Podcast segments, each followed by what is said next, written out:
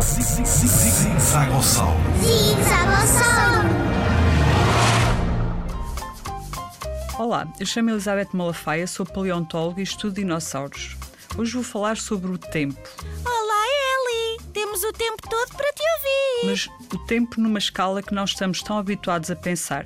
A escala do tempo geológico ou da história da Terra.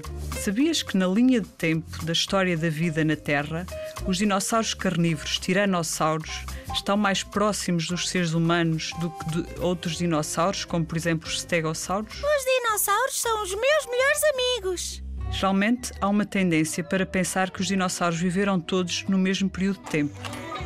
Na verdade, os dinossauros povoaram a Terra ao longo de mais de 150 milhões de anos e nem todos viveram ao mesmo tempo. Por exemplo, os stegossauros viveram no final do período Jurássico, há aproximadamente 156 milhões de anos. Por outro lado, os famosos Tyrannosaurus rex viveram no final do período Cretácico, há aproximadamente 67 milhões de anos.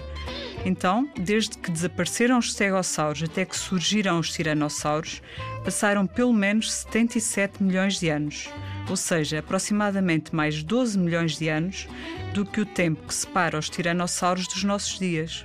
É verdadeiramente impressionante a dimensão do tempo numa perspectiva da história da Terra, não achas? Acho mesmo, Ellie. Acho mesmo. Podes saber mais sobre a história da Terra e da vida no Museu Nacional de História Natural e da Ciência.